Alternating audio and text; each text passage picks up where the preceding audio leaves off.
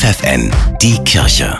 Regional. Mit Steffi Behnke für die Region Braunschweig. Zu einer Fahrt nach Portugal lädt der Jugendseelsorger des Bistums Hildesheim Matthias Reinowski junge Erwachsene zwischen 16 und 29 im nächsten Sommer ein. Dann findet in Lissabon der Weltjugendtag statt. Da sind irgendwie Jugendliche aus Südamerika, aus Afrika, aus Asien und natürlich kommen die aus einem anderen kulturellen Hintergrund, aber es gibt eine gemeinsame Ebene und dann merkt man so zum ersten Mal, wo man verstanden hat, was bedeutet das eigentlich Teil einer Weltkirche zu sein und das kann man nicht irgendwo nachlesen, das ist etwas, das muss man mal erlebt haben. Zwei Wochen dauert die Reise. In der ersten Woche finden die sogenannten Tage der Begegnung in verschiedenen Regionen Portugals statt. Die Gruppe aus Niedersachsen wird dann wohl im Bistum Braga sein. Das ist in der Nähe von Porto. Direkt an der Küste, wo wir auch Jugendlichen vor Ort begegnen werden. Und sicherlich werden die uns ganz viel von ihrer Umgebung zeigen und auch, dass wir Projekte besuchen können und so. Höhepunkt der Reise ist dann ein Gottesdienst in Lissabon mit dem Papst unter freiem Himmel mit über einer Million Menschen. Menschen.